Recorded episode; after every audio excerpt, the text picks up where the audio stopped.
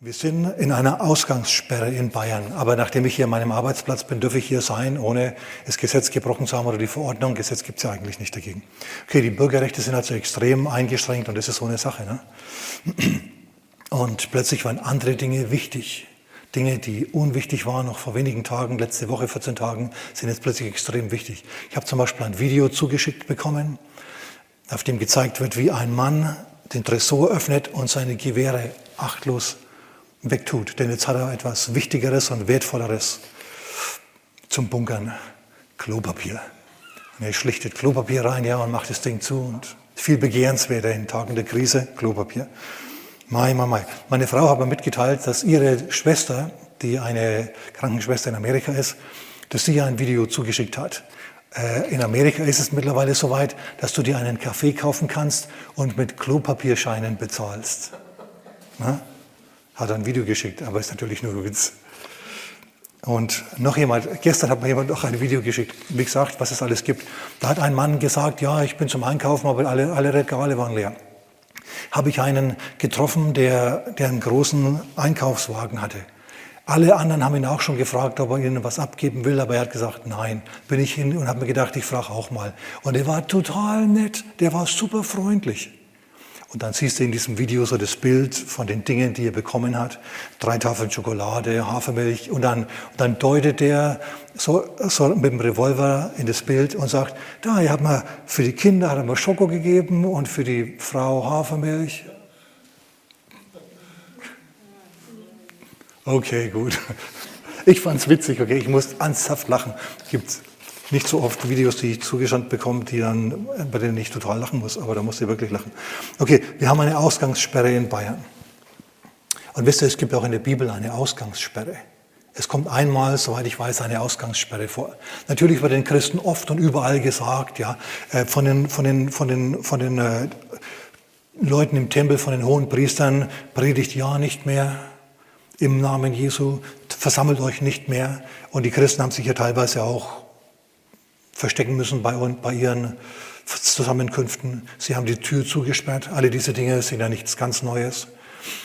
Ähm, nur jetzt ist es halt mal so, dass du nicht mehr in den Gottesdienst kommen kannst, auch wenn du gerne möchtest. Wenn du dir immer mal überlegt hättest, ach, soll ich heute oder soll ich nicht? Die Entscheidung ist dir jetzt abgenommen.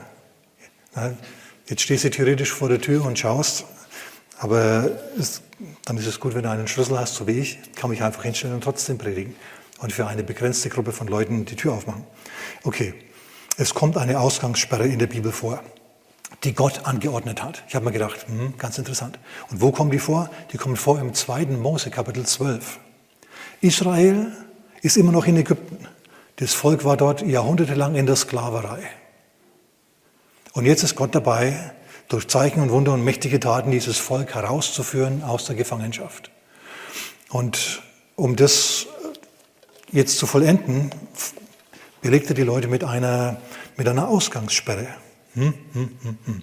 Im 2. Mose Kapitel 12, Vers 22, da heißt ihr sollt ein, ein Lamm schlachten, ein Passalam, und von dem Blut dieses Passalammes sollt ihr dann links und rechts und oben an die Türpfosten streichen. Was gibt es, wenn man links und rechts und oben und sagen wir unten auch noch miteinander verbindet? Von sein Kreuz, ne? kann man so sagen. Das hat mir ein Jude in Israel mal erklärt, der gesagt hat, schau, was die da gemacht haben, die haben da quasi ein Kreuz angedeutet. Und das Blut des Passalammes hat Israel dann bewahrt, denn Gott hat gesagt, in dieser Nacht werde ich durch Ägypten gehen. Und Ägypten hat mir neunmal widerstanden. Ich habe neunmal zu Ägypten gesagt, Pharao, lass mein Volk ziehen. Und der Pharao hat immer gesagt, nein, mache ich nicht. Und Mose hat dann gesagt, Pharao, du musst das Volk ziehen lassen, denn Gott wird deine Erstgeborenen töten. Ein Verderber wird durchs Land gehen und wird die Erstgeburt töten, vom Mensch und Tier. Ich kann mir vorstellen, dass der Herr das mit einem, dass dieser Verderber ein Virus war, dass der Herr das mit einem Virus bewerkstelligt hat. Kann gut sein, könnte ich mir vorstellen. Auf jeden Fall, Pharao, lass das Volk ziehen, wend dich um zu Gott, und lass das Volk ziehen, tu, was Gott sagt, geh auf Gott ein. Du kannst an Gott nicht vorbei. Du kannst deinen Willen Gott nicht aufzwingen, du wirst an Gott zerschellen. Du musst dich auf ihn einstellen, du musst mit ihm gehen. Wenn du mit ihm gehst, dann wird es deinem Land gut gehen. Wenn du gegen ihn rebellierst, dann wird es deinem Land schlecht gehen. Dann wird ein Virus durchs Land gehen und wird die Erstgeburt töten. Ist ziemlich übel. Und Pharao, der hat schon, hat schon ein bisschen Erfahrung gehabt mit Gott, sagt trotzdem Nein. Er sagt Nein. Wisst ihr, das ist eigenartig. Oft ist es so, dass Menschen einfach sagen, hey, mein Wille ist mein Himmelreich und egal was Gott sagt, ich ziehe meinen Stiefel durch. Auch wenn es destruktiv ist, auch wenn sie in der, in der Vernichtung landen dadurch. Das ist mir schleierhaft. Es gibt Menschen so. Der Mensch, das menschliche Herz ist offensichtlich in manchen Menschen so. Okay, die sollten also auf jeden Fall Blut auftragen an die Tür hier, links und rechts und oben. Und vom Morgen an, 2. Mose 12, 22, vom, von euch, den Israeliten jetzt, nicht die Ägypter. Die Ägypter sind geliefert. Es kommt jetzt Gott darauf an, dass die, dass die Israeliten, sein Volk, seine Kinder, nicht auch geliefert werden, dass die nicht auch unter dieses Gericht kommen und leiden müssen. Deswegen sagt er, von euch darf bis zum Morgen, also von, vom Einbruch des, des, des, der Nacht, da sollten sie schlachten, äh, bis zum Morgen soll keiner vor die Tür gehen. Ja? Von euch darf bis zum Morgen keiner zur Tür seines Hauses hinausgehen. Warum nicht? Weil er dann den Schutz des Blutes verlassen hat. Das Passalam, ich erkläre das dann gleich noch genauer, das bewirkt nämlich Schutz. Okay, wenn also Gott zu den Israeliten seiner Zeit gesagt hat, in dieser Nacht geht's los, in dieser Nacht geht's rund, in dieser Nacht wütet die Seuche. Geht nicht hinaus, ihr dürft nicht hinausgehen dann können wir als Christen das nachvollziehen, wenn die Regierung jetzt mal sagt, Leute, bleibt mal daheim. Ist in Ordnung. Schau, dieses Gericht, das über die Welt kommt, ist grundsätzlich nicht für die Christen. Nie. Weißt du warum nicht? Weil Jesus für die Christen gelitten hat am Kreuz. Sein Blut wurde vergossen wie das Passalam-Blut seiner Zeit. Für Israel. So ist das Blut Christi vergossen worden für diejenigen, die an Jesus glauben, für die Kinder Gottes. Aber dadurch, dass du dich unweise und töricht verhältst, kannst auch du unter Gericht kommen. Gott sagt ausdrücklich, geh nicht aus dem Haus raus. Verlass das blutgezeichnete Haus nicht. Wenn du rausgehst, bist du draußen auf eigene Gefahr. Also in dieser Corona-Krise jetzt verhalte dich nicht töricht. Sag nicht, hey, für mich gilt Psalm 91, ne, tausend fallen zu meiner Rechten, zehntausend zu meiner Seite, mich aber trifft es nicht, tata. In derselben Bibel steht auch, du sollst den Herrn nicht versuchen. Und es steht hier, du sollst in dieser Nacht nicht rausgehen. So wenn also die Regierung sagt, geh mal nicht raus, sei so gut, helf, dass das Virus sich nicht weiter verbreitet, in Gottes Namen, dann tu das auch. Ja, ein eine, eine Vorschlag zur Güte. Vers 23. Sieht der Herr das Blut, wird der Herr an der Tür vorübergehen und dem Verderber nicht erlauben, in eure Häuser zu kommen, euch zu schlagen. Die einzigen Häuser, in die der Verderber hineinkam, waren diejenigen, die nicht mit Blut markiert waren. Ich meine, Blut ist eine ziemlich gruselige Angelegenheit eigentlich. Eine Tür mit Blut bestreichen, das hat, hat was Archaisches. Wie kommt es dazu? Naja, gut, gut, dass du gefragt hast. Schau, die Sache ist die, wenn Gott die Welt richtet, dann nimmt er nur die aus, die unterm Blut sind. Im Alten Testament musste, musste das, das, Blut von Böcken und von Schafen und von Ochsen und so weiter ähm, von, dafür herhalten. Die, die Sünden im Alten Testament, die wurden nicht vergeben, die wurden nur bedeckt. Und dann ist der Herr, hat, hat das Gericht nicht kommen lassen, sondern das Gericht ist an den Leuten vorübergegangen. Im Neuen Testament ist es anders. Unser Passalam ist Jesus. Und du bestreikst dein, das Haus, das, das, die Türen deines Lebenshauses dadurch, dass du Jesus einlädst in dein Leben. Wenn du sagst, Jesus, komm in mein Leben, ich ordne mich dir unter, dann passiert was in deinem Leben. Du wirst in deinem Herzen von neuem geboren und du bekommst einen Schutz. Und Jesus sagt sogar, falls du sterben solltest, macht nichts, du wirst trotzdem leben. Du wirst dann weiterleben in der Gegenwart Gottes. Du bist dann sicher. Die Angst verlässt dich, die Furcht verlässt dich. Warum? Weil du dich geborgen weißt in der Hand Gottes. Sagen wir jemand Amen. Danke für das donnernde Amen von den fünf Leuten, sechs Leuten, die hier sitzen. Amen, so ist es. Okay, sieht er das Blut, wird der Herr an der Tür vorübergehen und dem Verderber nicht erlauben, in eure Häuser zu kommen, um euch zu schlagen. Jetzt alle Zuhörer im Videoland, ist dein Haus bestrichen mit dem Blut Christi? Unseres hier ist es, deswegen sind wir hier. Ja, wir haben Jesus angenommen, Wir haben ihn eingeladen in unser Leben und jetzt folgen wir ihm nach. Wir nehmen die Bibel jetzt ernst. Sagen wir immer nochmal Amen. Ne? Und du sagst, ja, komm, das ist doch ein altes Buch, das man nicht mehr ernst nehmen kann.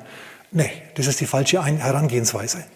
Jesus und die alten Propheten und Mose und Paulus und alle maßgeblichen Personen in der Bibel, die haben das Wort Gottes alles als Wahrheit betrachtet, nicht als eine Sammlung von Allegorien und Gleichnissen.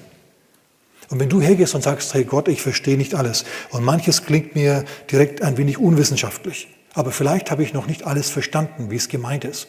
Auf eines will ich mich auf jeden Fall raus, äh, einlassen. Zu einem will ich mich entscheiden. Ich nehme das Wort Gottes ernst und nimm's für bare Münze. Ich entscheide mich, das Wort Gottes für bare Münze zu nehmen und das, was da drin steht, ernst zu nehmen. Vor allem natürlich das im Neuen Testament. Denn vieles im Alten Testament ist missverständlich und war nur für die Juden. In dem Moment wird was passieren in deinem Herzen. In deinem Herzen breitet sich ein Frieden aus, den du nicht erklären kannst. Denn du weißt dich jetzt in der Hand Gottes. Und, du, und schau, Jesus ist das fleischgewordene Wort Gottes. Wenn du das Wort Gottes ernst nimmst und nicht sagst, ach, das kann man heute nicht mehr so, so, so, so eng sehen und so weiter. Ey, wir sind doch gerade dabei, zurückgeworfen zu werden auf, eine, auf ein Grundlevel. Ja, jetzt ist es wieder wichtig, dass man eine Familie hat. Jetzt ist es wieder, jetzt ist wieder wichtig, dass der, dass, der, dass der Nationalstaat eingreift, denn die Europäische Union, die versagt völlig hier. Das rächt sich dann ein bisschen, dass man Politikwissenschaftler im Parlament sitzen hat und Soziologen und Theaterwissenschaftler und, und ewige Studenten, Bummelstudenten und so weiter. Was man jetzt bräuchte, das sind Manager, das sind alte Generäle, Leute, die eine Krise betrachten und wissen, was dann zu tun ist, die schon mal Entscheidungen getroffen haben, die auf sie selber zurückgefallen sind. Denn heutzutage als Politiker kannst du eine Entscheidung treffen, das kostet dich keinen Pfennig. Wenn ein Manager, ein Firmeninhaber eine falsche Entscheidung trifft, das trifft ihn sofort. So von daher entscheiden sich die anders, die haben einen anderen Blick auf die Welt. Ich meine, äh, wir dürfen jetzt nicht zu streng sein. Als Politiker, ich habe schon gesagt, ja, du kannst heute nur falsch machen. Du bist immer angreifbar. Magst du zu viel, ist es verkehrt. Magst du zu wenig, ist es verkehrt. Mein, meine persönliche Meinung ist allerdings, das Letzte, was in dieser Zeit jetzt verboten werden sollten, sind christliche Gottesdienste.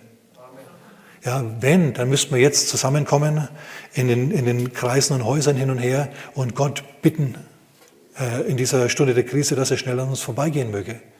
Der amerikanische Präsident, von dem praktisch kein objektives Wort in der deutschen Presse zu lesen ist, der hat einen nationalen Gebetstag ausgerufen letzten Montag. Leute, lasst uns zusammenkommen, beziehungsweise in den Kirchen halt beten und so.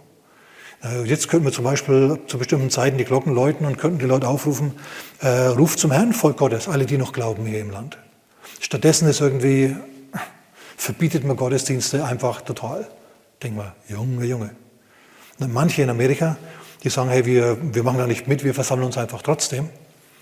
Auch wenn es dann mehr als 50 sind, in Texas nur noch 50, an anderen Stellen dürfen sich noch 500 auf einmal treffen. Wenn du eine Gemeinde hast, die 10.000 Mitglieder hast, dann ist das natürlich ein großer Unterschied.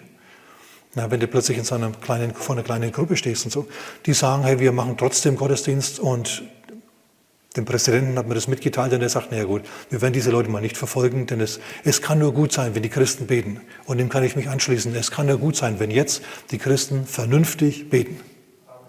Für was beten sie? Natürlich, dass diese, diese Sache aufhört. Ganz klar. Aber vor allem auch, dass der Herr diese Situation jetzt benutzen tut. Ich habe das an der letzten Predigt schon hergeleitet. Keine Angst vor Corona. Dass, das, dass, der, Hand, dass der Herr das, die Hand drauf hat. Ja? Und wenn eine Gesellschaft sich abwendet von Gott und nicht mehr ihn anbetet, sondern die Schöpfung anbetet, nicht mehr Gott anbetet, sondern jetzt das Klima, dem Klima dienen will mit, mit allem drum und dran, dann sagt Gott halt, ja gut, dann lasse ich euch jetzt mal allein und dreht sich weg. Und plötzlich hast du dann solche Probleme. Wenn wir wieder auf Gott zugehen, wird er auf uns zugehen und viele Probleme werden sich wieder auflösen. Übrigens, das Wort Corona ist Spanisch und bedeutet Krone. Vielleicht ist es auch Lateinisch, ich weiß es nicht genau.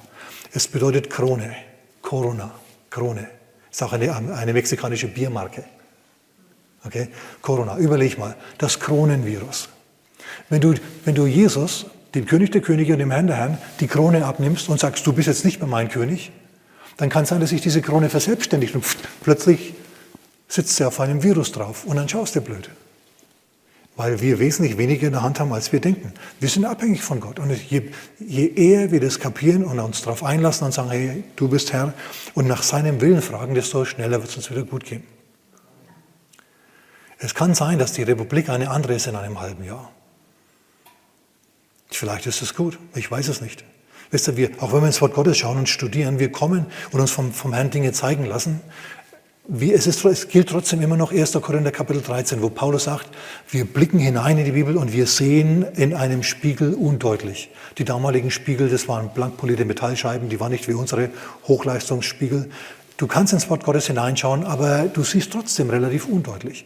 Und wenn Gott nicht ganz klar sagt, so und so wird sein, dann stochern wir mehr oder weniger im Nebel und müssen ihm halt dann im Dunkeln nachgehen. Wir folgen dann Jesus halt nach, ohne den totalen Durchblick zu haben. Schau, wenn du, wenn du immer nur denkst, Gott ist mit dir, wenn alles super läuft, dann bist du jetzt wirklich verratzt. Manchmal ist es Nacht. Und dann musst du dann eben Jesus Schritt für Schritt nachfolgen und ihm vertrauen.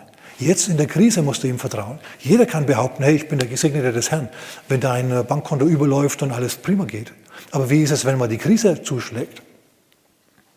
Ich habe es vorhin schon im kleinen Kreis mitgeteilt. Das Hauptanliegen Jesu, das Hauptanliegen Gottes mit uns ist, hier unten auf der Erde, dass wir dem Bildnis seines Sohnes gleichgestaltet werden. Das heißt, dass wir Jesus ähnlicher werden. Römer Kapitel 8, Vers 29. Da steht es. So Jesus ähnlicher werden, das kannst du auch in der Zeit des Mangels.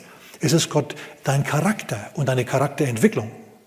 Ist Gott wichtiger als deine Umstände, dass du immer es bequem hast. Manchmal haben wir es unbequem. Aber ich muss jetzt doch mal zum, zu meinem Kapitel hier kommen. Ich spreche jetzt mal über 2. Mose Kapitel 12. Wir gehen da mal Vers für Vers jetzt miteinander durch und ich gebe da mal einen Kommentar dazu. Vielleicht sage ich noch Folgendes. Wir waren ja gerade bei den Häusern der Ägypter, bei den Häusern der Ägypter, in die, die sind nicht Blut gekennzeichnet, in die wird der Verderber hineingehen. Dort wird der Tod kommen. Aber in die blutmarkierten Häuser, da kann der Verderber nicht hineingehen. Gott verbietet es ihm. Das ist prima. Äh, das Wort Passa bedeutet Überspringung. Schau, es ist Gericht auf der Erde. Ein Virus oder ein Verderber, der macht sich breit und er wirkt auf der Erde. Aber es gibt ein Opfer, das dafür sorgt, dass, dass die Richtigen übersprungen werden. Diejenigen, die an Häusern mit Blut markiert sind, die werden übersprungen. Über die kommt das Gericht nicht. Das Gericht ist schon auf Jesus gekommen. Das musste unbedingt festhalten. Ja, du wirst also verschont vor göttlichem Gericht. Da geht es heute ein bisschen drum. Meine Botschaft heute Morgen, die heißt Bewahrung in der Corona-Krise oder auch Verschonung vor göttlichem Gericht. Denn schau, ähm, diese Krise kam auf beide, auf die Ägypter und auf die Israeliten. Die Umgebung war für beide die gleiche und die Umgebung war für beide genau gleich schlecht. Aber die einen haben sich ans Wort Gottes gehalten, haben ihre Häuser mit Blut bestrichen, über dieses Gericht nicht gekommen. Über die anderen ist es sehr wohl gekommen. Halten wir mal fest. So, Gott hat diejenigen verschont, deren Häuser mit Blut markiert waren. Amen. Okay, und jetzt gehen wir zum zweiten Mose, zum zweiten Mose Kapitel 12, genau. Ich überspringe mal viele Verse.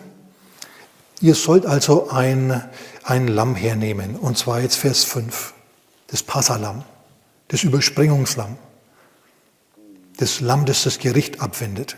Ein Lamm ohne Fehler, ein männliches, einjähriges soll es für euch sein, von den Schafen oder von den Ziegen sollt ihr es nehmen.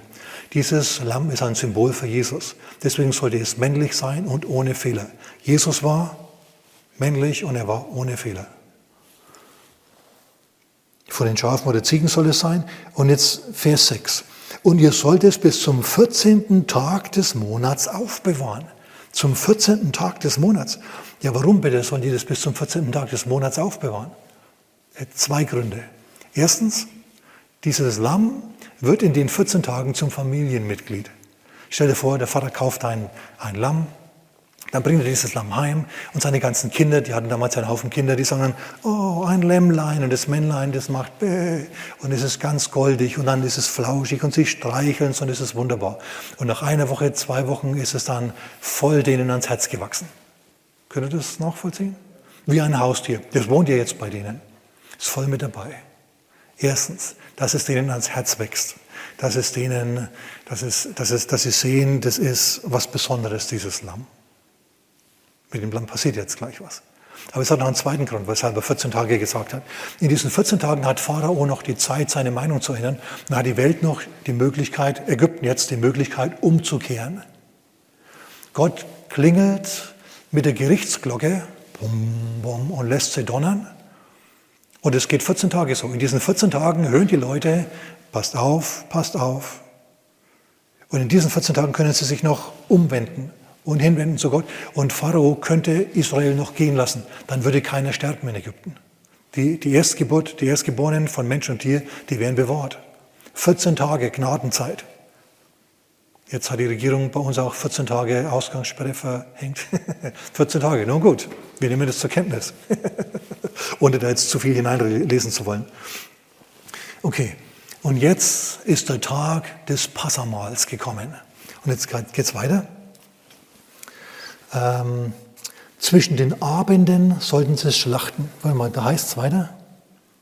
Also ihr sollt es bis zum 14. des Monats aufbewahren, dann sollte es die ganze Versammlung der Gemeinde zwischen den zwei Abenden schlachten. Das war jetzt Vers 6. Zwischen den zwei Abenden, ja, das ist zwischen Einbruch der Dunkelheit und Stockdunkelheit. Also die Sonne ist untergegangen, sie ist weg.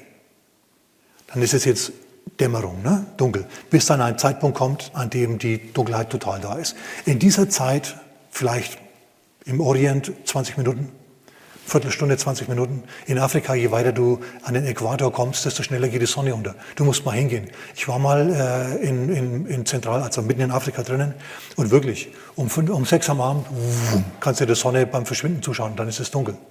Und am nächsten Morgen wupp, geht die Sonne genauso schnell wieder auf. Da gibt es keine so eine Dämmerung. Aber hier gab es diese Dämmerung. Zwischen Sonnenuntergang und Stockdunkelheit sollten sie dieses Lamm hernehmen und sollten es schlachten. Diese Nacht ist die Nacht des Gerichts. Die kam über Israeliten und über Ägypter. Die Nacht des Gerichts kommt immer wieder mal in der Geschichte der Welt. Wenn die Menschheit es wieder mal zu sehr übertrieben hat und zu sehr abgedriftet ist von Gott und seinen Gedanken und seinem Weg, dann sagt Gott, wir müssen die jetzt ausbremsen zu ihrem eigenen Heil und zu ihrem eigenen Guten. Denn wenn ich sie jetzt weiterlaufen lasse, dann, dann, dann werden die ganz, ganz seltsam. Und so bringt er die Menschen jetzt wieder zurück, wupp, nordet sie wieder ein auf die Realität auf dieser Welt. Ja, und nüchtert die Menschen wieder ein wenig aus. Okay, und jetzt nimmt der Vater dieses Lamm an, den sich die, an das sich die ganze Familie gewöhnt hat, dass die Familie alles liebt, vor allem die kleinen Kinder natürlich. Und jetzt nimmt er das und öffnet den Hals und lässt es ausbluten ins Becken hinein. Und alle sind jetzt angemessen entsetzt. Warum magst du das? Weil es was kostet. Dieses Passalam hat Gott etwas gekostet. Seinen Sohn zu geben, seinen Sohn auf die Erde gehen zu lassen, seinen Sohn bluten zu lassen und ans Kreuz gehen zu lassen, hat Gott, äh, hat Gott etwas gekostet emotional. Es war nicht einfach für ihn. Und er möchte, dass wir das nachvollziehen. Es ist ein echtes Opfer zu dem Zeitpunkt. Ein emotionales Opfer. Es ist eine schreckliche Tat. Gott erinnert uns daran, dass es Gericht gibt und Gericht ist schrecklich. Gericht ist nichts Witziges. Gericht ist nicht lustig. Gericht kann man nicht einfach so abbügeln. Nein. Gericht ist so ernst, ja, dass wir, dass wir dastehen und freiwillig in Hauptachtstellung gehen, damit wir gut durchkommen. Dieses Blut fließt für euch, sagt der Vater zu den Kindern. Ihr müsst nicht sterben und du, erstgeborener Bub oder Mädchen, du wirst nicht sterben. Stattdessen für dich stirbt dieses Lamm. Und mir ist es lieber, dass dieses Lamm stirbt als du. Du bist mir wichtiger als dieses Lamm. Alle weinen natürlich, alle sind traurig, jetzt auch dieses Lamm ist tot. Aber der Erstgeborene, der sagt, ja, naja gut, wenigstens hat es mich nicht erwischt. Ich werde nicht sterben. Wir halten mal fest, die Nacht des Gerichts kommt. Und du musst was tun, um diesem Gericht zu entfliehen. Du musst das Blut, das Gott dir anbietet, in Anspruch nehmen. Und dieses Blut ist für uns das Blut Christi, unser Passalam. In Englisch heißt es Passover. Das ist ganz gut transliteriert. Das Übergehungslamm, das Vorbeigehungslamm. Wenn Gott Gericht an der Welt übt und er sieht das Blut Christi an deiner Herzenstür, würde er dich verschonen wenn du dich nicht töricht verhältst und wenn er Ausgangssperre verhängt, du trotzdem rausgehst. Muss man dazu sagen. Sagt er ausdrücklich. Ihr dürft nicht raus, sagt Gott. Also, vorsichtig, weise sein, auch in diesen Krisensituationen. Wir sind, wir sind grundsätzlich nicht besser als diejenigen, die es jetzt getroffen hat und die leiden und die sterben an diesem Virus. Was, äh, was, was wir haben ist, wir haben das Angebot Gottes angenommen, wir haben Jesus in unser Leben eingeladen. Das ist der Unterschied. Nichts in uns selber macht uns großartig oder besonders, sondern wir haben ganz einfach, wir sind auf seinen Plan eingeschwenkt. Und sein Plan für die Menschheit ist gut. Okay.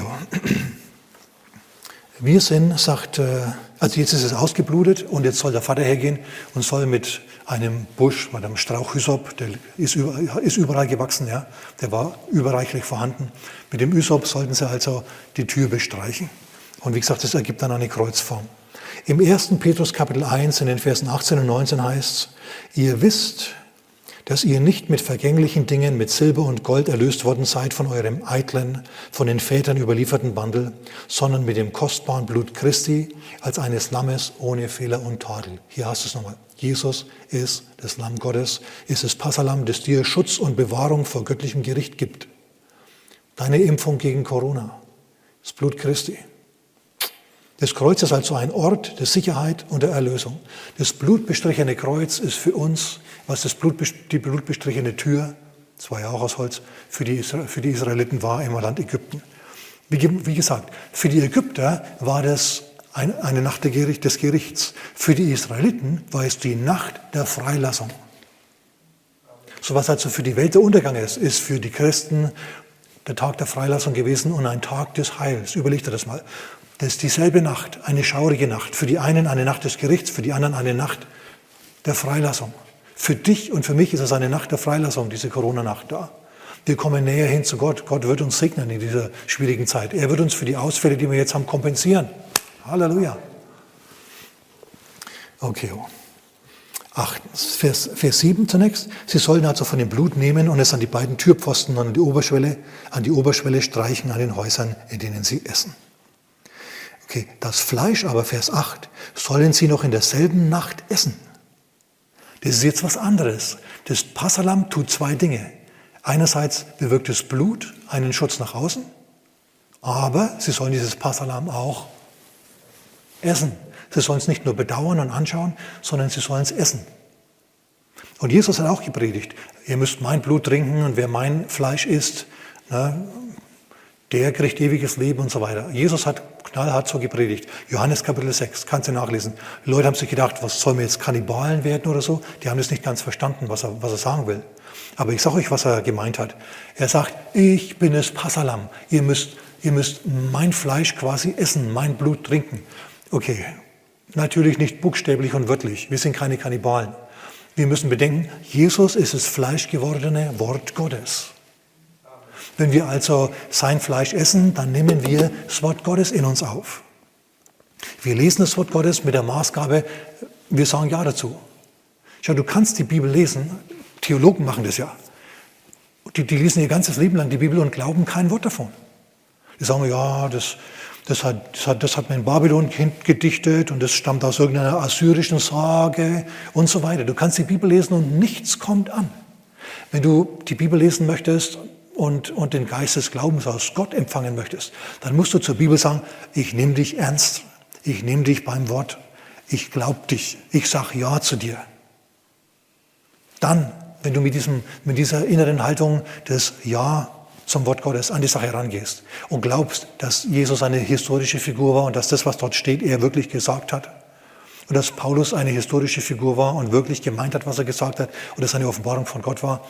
Du musst nicht alles verstehen. Lies es einfach nur mit der Bereitschaft, Herr, sprich zu mir, ich glaube, dass das dein Wort ist. Dann wird es was in deinem Herzen bewirken. Dann benutzt du das als Speise. Und du als Christ brauchst das Wort Gottes als deine Speise. Es ist für dich nicht einfach nur ein Buch wie alle anderen. Es ist für dich eine Speisekammer. Und du liest dieses Wort und dieses Wort wird dann in deinem Herzen verstoffwechselt und du wirst eins mit diesem Wort, dann wird das Wort auch in dir Fleisch. Und zum Schluss, zum Schluss verstehst du die Welt nicht mehr. Zum Schluss lachst du nicht mehr über diese, deren Witze. Findest du nicht mehr witzig irgendwie. Und, und, und, und du hast andere Bedürfnisse als die. Nicht, weil man dir das aufgezwungen hat, sondern du bist einfach ein anderer Mensch. Und das Wort Gottes, das leitet dich im richtigen Weg. Das ist wichtig dass wir das äh, so anerkennen. Die sollten das Wort also, die sollten das Fleisch des Passalammes also essen. Ganz, ganz wichtig, du als Christ musst das Wort Gottes essen. zu dir nehmen. Du musst unter das Wort kommen, musst regelmäßig das Wort Gottes hören. Du musst nicht tausend Predigten an einem Tag hören. Ich halte es für verkehrt. Es gibt viele gute Prediger, die so viel in eine Botschaft hineinpacken, dass dir das reicht für den ganzen Tag. Ja, dann ist es besser für dich, wenn du das, was der gesagt hat, nochmal nachdenkst und nachvollziehst für dich, damit es Gelegenheit hat, in deinem Herzen äh, Wurzeln zu schlagen. Also wenn du zehn Botschaften hörst und es geht in einem Ohr rein und zum anderen wieder raus. Sei weise auch in diesen Dingen. Okay, dieses Fleisch, dieses Passalam, das sollte am Feuer gebraten sein. Nicht im Wasser gekocht und nicht roh sollten sie es essen, sondern am Feuer gebraten. Das ist auch prophetisch. Wisst ihr warum?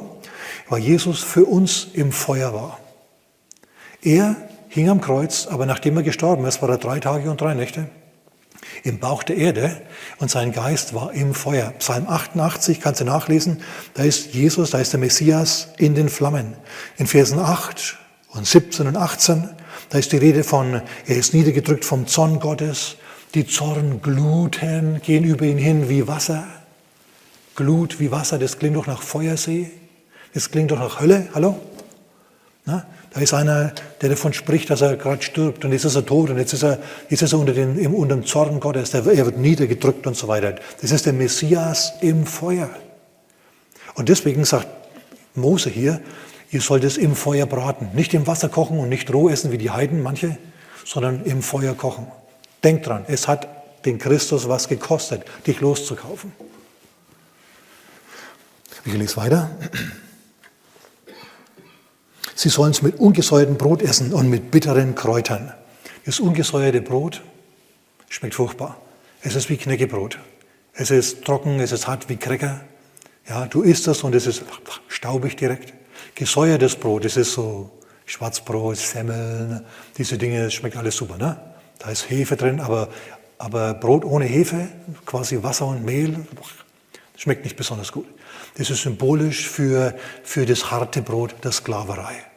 Und dass es mit bitteren Kräutern essen sollten, das sind die Leiden, die die Sklaverei mit sich gebracht hat. Wenn wir das Passalam essen, dürfen wir nie, nie vergessen, wovon es uns losgekauft hat. Von, den, von der Sklaverei unserem Fleisch gegenüber. Unsere Triebe, gib's doch zu, deine Triebe haben dich beherrscht. Und wenn es nicht dein Sexualtrieb war, dann war es eben dein Bitterkeitstrieb. Dann war es dein Ironietrieb, dein Sarkasmustrieb, dein Zorn. Hallo. Dein, dein Ich mein mir Trieb. Dein Geiz, alle diese Dinge. Die haben dich versklavt. Du hast, hattest kein glückliches äh, Leben, als du noch dem Mammon gedient hast. Und dann kam der Messias an und hat gesagt, du bist jetzt frei. Und dann hat er dich frei gemacht. Und denk dran, dafür steht diese, dieses, dieses, dieses äh, harte Brot und diese bitteren Kräuter, die stehen für die Leiden der, der, der, alten Zeit. Vergiss nie, wovon der Christus dich freigekauft hat. Dürfst du nicht vergessen. Du dürfst nie denken, dass der Segen eine Selbstverständlichkeit ist, den du in deinem Leben hast. Dass wir, dass wir warmes Wasser haben. Wisst ihr, ich habe habe mir gedacht, ich darf nicht vergessen, dass ich gesegnet bin. Ich bin echt gesegnet. Ich kann euch gar nicht sagen, wie gesegnet ich bin. Ich fühle mich gesegnet. Der Herr ist mit mir, der Herr ist über mir, auf mir, unter mir. Ich fühle mich in seiner Hand. Es ist fantastisch, es ist super, es ist gut. Ich bin eigentlich ziemlich zufrieden. Aber ich denke mir dann, ich darf nicht vergessen, dass es keine Selbstverständlichkeit ist. Dass es einen, nämlich Jesus, alles gekostet hat. So stehe ich also unter der Dusche ja, und dusche mich da warm und denke mir, hey, vor 100 Jahren ging es dem König nicht so gut wie mir unter meiner alten Dusche hier. Und dann drehe ich das Wasser auf kalt und dusche kalt, boah, damit ich nicht vergesse, ja, dieser Segen ist nicht selbstverständlich. Du sagst, das ist ja ein Witz. Nee, mache ich. Ja, ich danke dem Herrn ständig. Ich laufe die ganze Zeit durch mein, durch mein Büro und es ist jetzt nicht so wunderschön daheim. Da stehen Kisten rum mit Büchern drin und Bücher auf, auf, auf, auf dem Tisch bergeweise. Da müsst ihr echt mal wieder Ordnung machen oder so. Aber ich denke mir, ach, was, interessiert mich, was interessiert mich das Äußerliche so sehr? Ich stehe da drin in meinen ganzen Büchern, ja, unter den Regalen und so und danke dem Herrn. Danke, Vater, für die gebündelte Weisheit der Menschheit, dass sie hier bei mir ist. Und für wen als wie für mich, ja, sind YouTube und, und das Internet überhaupt erfunden worden? Glaubst du für die Pornofuzis? Apropos, ähm, Leute, die sowas studieren, die erkennen, dass jetzt, wo die Leute nicht fort dürfen, sie besonders viel Pornos schauen. Und es gibt massenweise Menschen, die in Pornografie und so weiter gebunden sind. Ich werde, ich denke, diese Woche mal etwas über Freiheit von Gebundenheit, vor allem auch von Pornografie und so weiter predigen. Denn da gibt es einen Anlaufweg, da gibt es eine Lösung für dich, wenn du Christ bist. Und Christen betrifft es genauso wie Nicht-Christen. Und auch Frauen, die sich jetzt vielleicht keine Pornos anschauen, aber die dann 60 Shades of Dreck lesen. Oder wie heißt das auf Deutsch?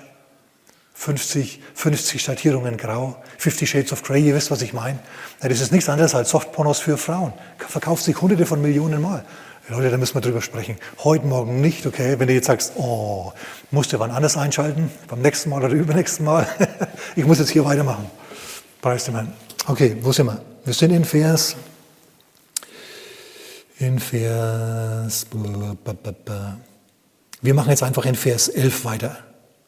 Und es das heißt, ihr sollt aber essen, eure Lenden umgürtet, eure Schuhe an den Füßen und den Stab in eurer Hand und ihr sollt essen in Hast. In anderen Worten, ihr sollt bereit sein, sofort loszulegen, sofort auszuziehen, sofort wegzugehen, eure blutbestrichenen Häuser zu verlassen und auszuziehen aus Ägypten, beziehungsweise ins gelobte Land hinein.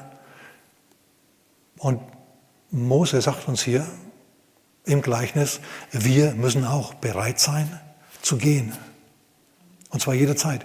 Wir dürfen nicht so verliebt sein in unseren Segen, in unser Auto, in unser Haus, in unser alles Mögliche, noch nicht einmal in unsere, in unsere Familie und so weiter, in unsere engsten Angehörigen so sehr, dass wir darüber den Herrn vergessen. Okay? Und dass wir denken, alle diese Dinge, die können, die können aus unserem Leben auch wieder entweichen.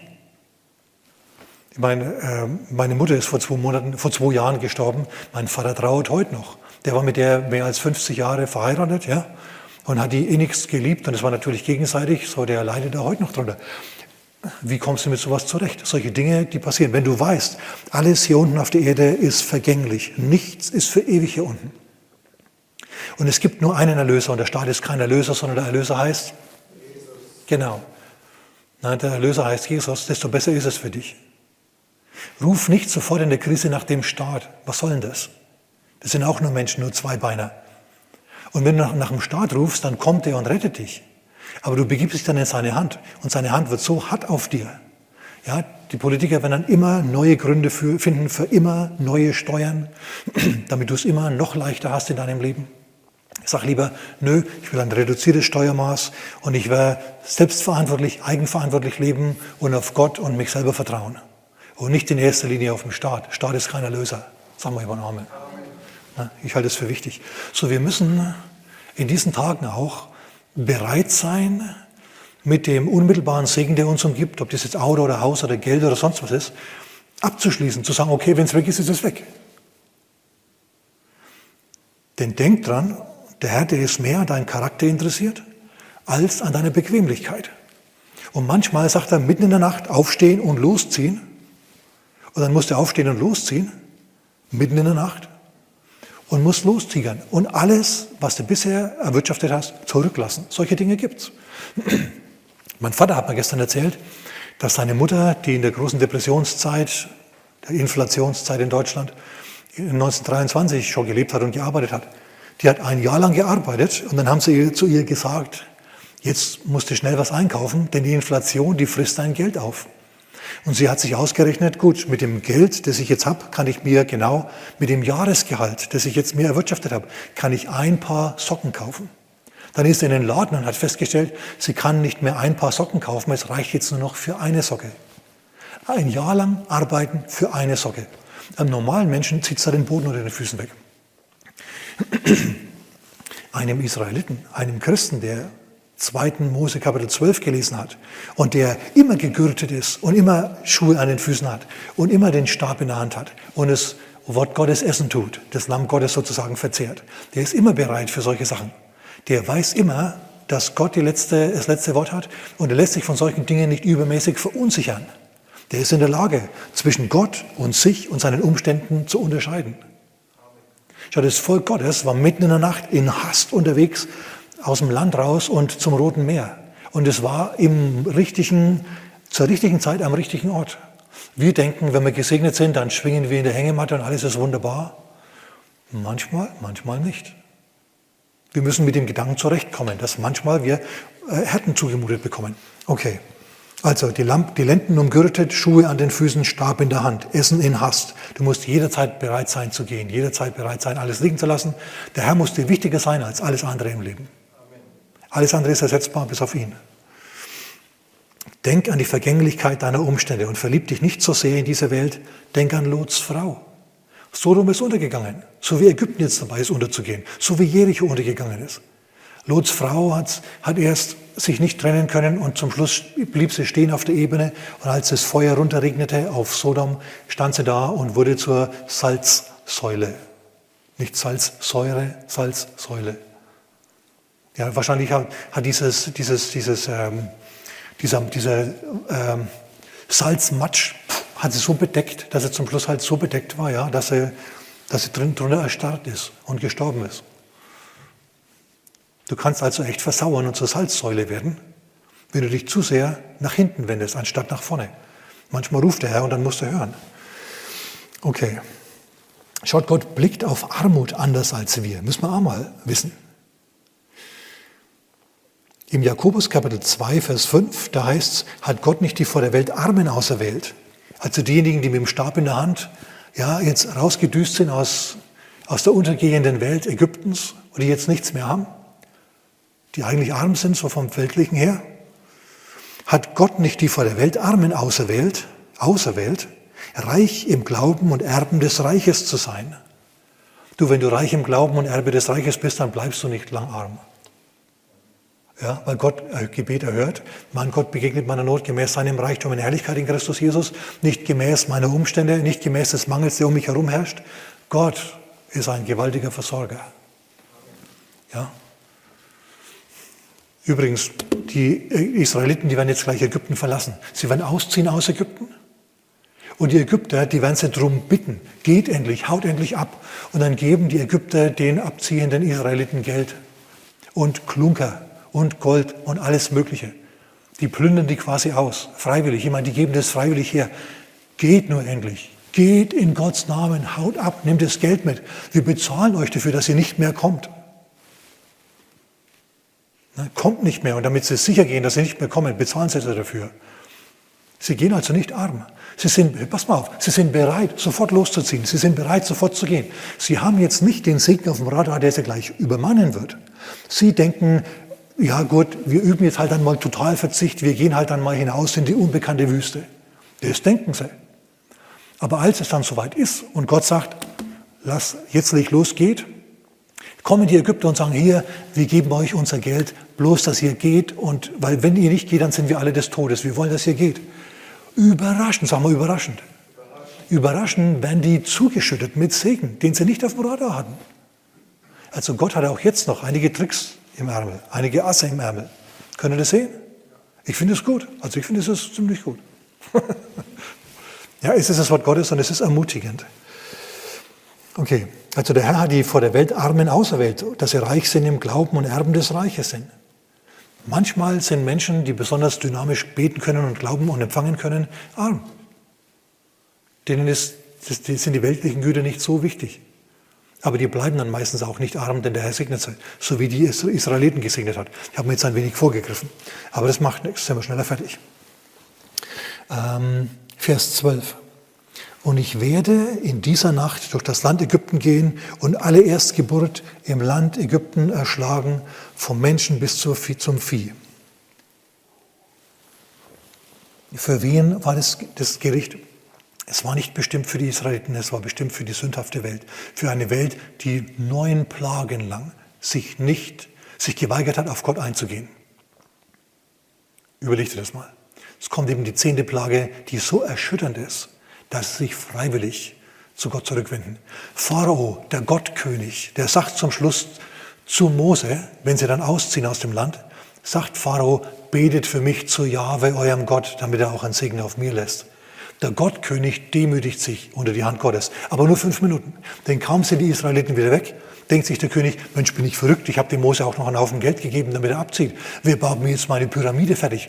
Und dann lässt er sein Militär auffahren und lässt sie verfolgen. Aber wir wissen, wie das ausging. Gott hat ein Wunder getan für sein Volk. Er hat das Rote Meer geteilt. Und was für die einen ein Segen war, war für die Ägypter ein Fluch. Über, den, über den Militär der Ägypter ist nämlich die Flut zusammengeschlagen und hat sie ausgelöscht. Aber ich habe mir schon wieder vorgegriffen, macht nichts. Also dieses Gericht betrifft die Ägypter, nicht Israel. Und es kann sein, ja, dass sich das um einen Virus gehandelt hat. Wer weiß das schon, wie der Herr das genau gemacht hat. Auf jeden Fall wurde alle Erstgeburt im, im Land Ägypten erschlagen, vom Menschen bis zum Vieh. Auch an den Göttern Ägyptens werde ich ein Strafgericht vollstrecken. Schaut, die Götter des Westens sind heutzutage das Klima und die individuelle Freiheit und so weiter. Also Freiheit in Anführungszeichen. Freiheit, sich selber zu töten, wenn man alt und krank ist oder sich so fühlt. Freiheit, äh, Kinder im Mutterleib zu töten, das sind alles sogenannte Freiheiten. Kann sein, dass der Herr diese Freiheiten ganz einfach einmal eliminiert. Sein Strafgericht übt an den, an den, an den, an den Göttern der Ägypter. Stell dir mal vor, das Land spart sich Pleite für das Klima und plötzlich bricht irgendwo ein Vulkan aus, der alle Klimabemühungen zunichte gemacht hat. Du sagst, sowas kann nicht passieren. Natürlich kann sowas passieren. Gott kann sowas durchaus machen. Er sagt dann den Leuten, schaut, ihr könnt tun, was ihr wollt. Ihr seid der Natur sozusagen ausgeliefert. Ihr seid in meiner Hand. Und je mehr ihr euch zurückbequemt in meine Hand, desto besser ist es für euch. Okay. Vers 13, wir kommen langsam aber sicher zum Schluss. Aber das Blut soll für euch zum Zeichen. Nee, ich muss den Satz gar fertig lesen. Auch an den Ägyptern, an den Göttern Ägyptens werde ich ein Strafgericht vollstrecken, ich der Herr. Aber das Blut soll für euch zum Zeichen an den Häusern werden, in denen ihr seid. Und wenn ich, wenn ich, nur dann, wenn ich das Blut sehe, dann werde ich an euch vorübergehen, so wird keine Plage, sag mal keine, keine. Plage, die Verderben bringt, unter euch sein. Plagen vielleicht, aber keine, die Verderben bringen. Wenn ich das Land Ägypten schlage. Und dieser Tag soll euch eine Erinnerung sein und ihr sollt ihn feiern als Fest für den Herrn, als ewige Ordnung für alle Generationen. Das sollten die also machen, damit, wenn ihre Kinder fragen, Papa, warum magst du das? Schlachtest dieses Lamm, das haben wir doch so gern und so weiter, dass er dann, dass der Vater dann ihnen mitteilt, den Kindern mitteilt, was Sache ist. Schau, jetzt in dieser Zeit, in der in den Gemeinden kein Gottesdienst stattfinden kann, ist es wichtig, dass die Eltern, Väter, Mütter und natürlich auch Väter hergehen und ihren Kindern das Evangelium erklären. Es gibt auch Kindergottesdienst in, äh, im Internet jetzt. Äh, das finde ich gut. Ich werde das posten. Also nicht unser Kind, das wird ein anderer sein, aus Karlsruhe. Ist jetzt egal. Äh, ich werde das auf jeden Fall im Blog posten. Ne, auf der Online-Kirche, www.onlinekirche.org, auf dem Blog dort. Und dann kann man da hinklicken und dann können Eltern ihre Kinder vor den Fernseher wegen mir setzen und auf YouTube das dann anschauen. Finde ich eine gute Idee. Aber letztendlich bleibt es an dir, Vater und Mutter, hängen. Du musst deinen Kindern sagen, warum wir an Jesus glauben, warum wir uns zum Gottesdienst treffen und so weiter. Sollte ja ein jährliches Fest sein. Okay, gut. Das dient zur Gründung der Kinder im Glauben. Amen. Okay. Für uns gibt es Rettung, Übergehung und Schonung vor Gericht in Jesus. Glaubt es, dank ihm dafür, bet für Verzweifelte, die, die gern Christen wären, aber nichts von ihm wissen. Sei bereit, mit Leuten über Jesus zu reden. Und in der Nacht der Gerichtsnacht für Ägypten, das wurde die Erweckungsnacht, das wurde die Erweckungsnacht für Israel. Jetzt haben sie gesehen, dass wirklich Gott mit ihnen ist. Die Ketten sind endgültig von ihnen abgefallen. Was für die Welt zum Gericht war, war zur besonderen Freiheit für die Israeliten. So, du sitzt in einem anderen Boot als die Welt. Glaubt es, halt es fest, halt den Herrn heilig in deinem Herzen und sag, hey, ich sitze im, äh, im Gemeindeboot, ich bin in, einer blutbestrichenen, in einem blutbestrichenen Haus und dann wird es schon mit dir. Was du jetzt nicht machen musst, ist panisch werden, Angst schieben, Klopapier kaufen. Okay, vergiss es. Vielleicht ist in einem halben Jahr die ganze Corona-Krise eingedampft auf einen Witz, Klopapier im Tresor. Vielleicht auch nicht, wir wissen es nicht genau. Mein Vorschlag jetzt zum Abschluss ist folgender. 1. Timotheus Kapitel 2, das lesen wir jetzt als letzte Schriftstelle. 1. Timotheus Kapitel 2 ist ein Gebet für die Regierung, denn die Regierung kann es zurzeit nur verkehrt machen, man kann sie angreifen, man kann sagen, oh, ist zu viel, ist zu wenig, denn wir kennen die Datenlage nicht genau. Und wenn du mal genau hinhörst, die widersprechen sich auch die Spezialisten. Die einen sagen, sieben Prozent sterben von denen, die das wirklich haben. Und die einen sagen, nein, es sind 0,02 Prozent oder drei Prozent, als ganz, ganz wenige. Was wirklich stimmt, werden wir erst in einem halben Jahr wissen. Was wir auf jeden Fall machen müssen, Wir haben da die Verpflichtung dafür ist, für unsere Regierung zu beten. 1. Timotheus Kapitel 2. Ich ermahne nun vor allen Dingen. Vor wie vielen Dingen? Vor allen Dingen. Dass Flehen, Gebete, Fürbitten und Danksagungen getan werden für alle Menschen aber für Könige und für alle, die in Hoheit sind, ganz besonders, damit wir ein ruhiges und stilles Leben führen mögen, in aller Gottseligkeit und Ehrbarkeit, damit wieder Ruhe im Land herrscht und wir uns wieder frei versammeln können. Na? Amen, mal bis hierher. Denn welcher will, denn wir haben einen guten Heiland Gott, der welcher will, dass alle Menschen errettet und zur Erkenntnis der Wahrheit kommen. Amen. Vater, wir bitten dich, dass Menschen in dieser Zeit jetzt zum Glauben kommen, Herr. In dieser Zeit, in der viele sich öffnen, vielleicht es gar nicht merken, gar nicht wissen, dass sie sich jetzt öffnen. Vater, wir bitten dich, dass du dich erbarmst über diese Menschen, dass du ihnen Arbeiter in der Ernte schickst, Menschen, die ihnen das Evangelium bringen, Herr. Und Vater, dass du auch selber zu Leuten sprichst, durch Träume, Vater, durch Visionen, durch innere Überzeugungen, Vater, dass du zu Menschen kommst und zu ihnen sprichst und zu ihnen sagst, komm zu mir. Und benutze auch uns, Vater, und benutze alle Christen, dass in dieser Zeit ein Reich ganz besonders gebaut wird, Herr. In Jesu Namen. Amen.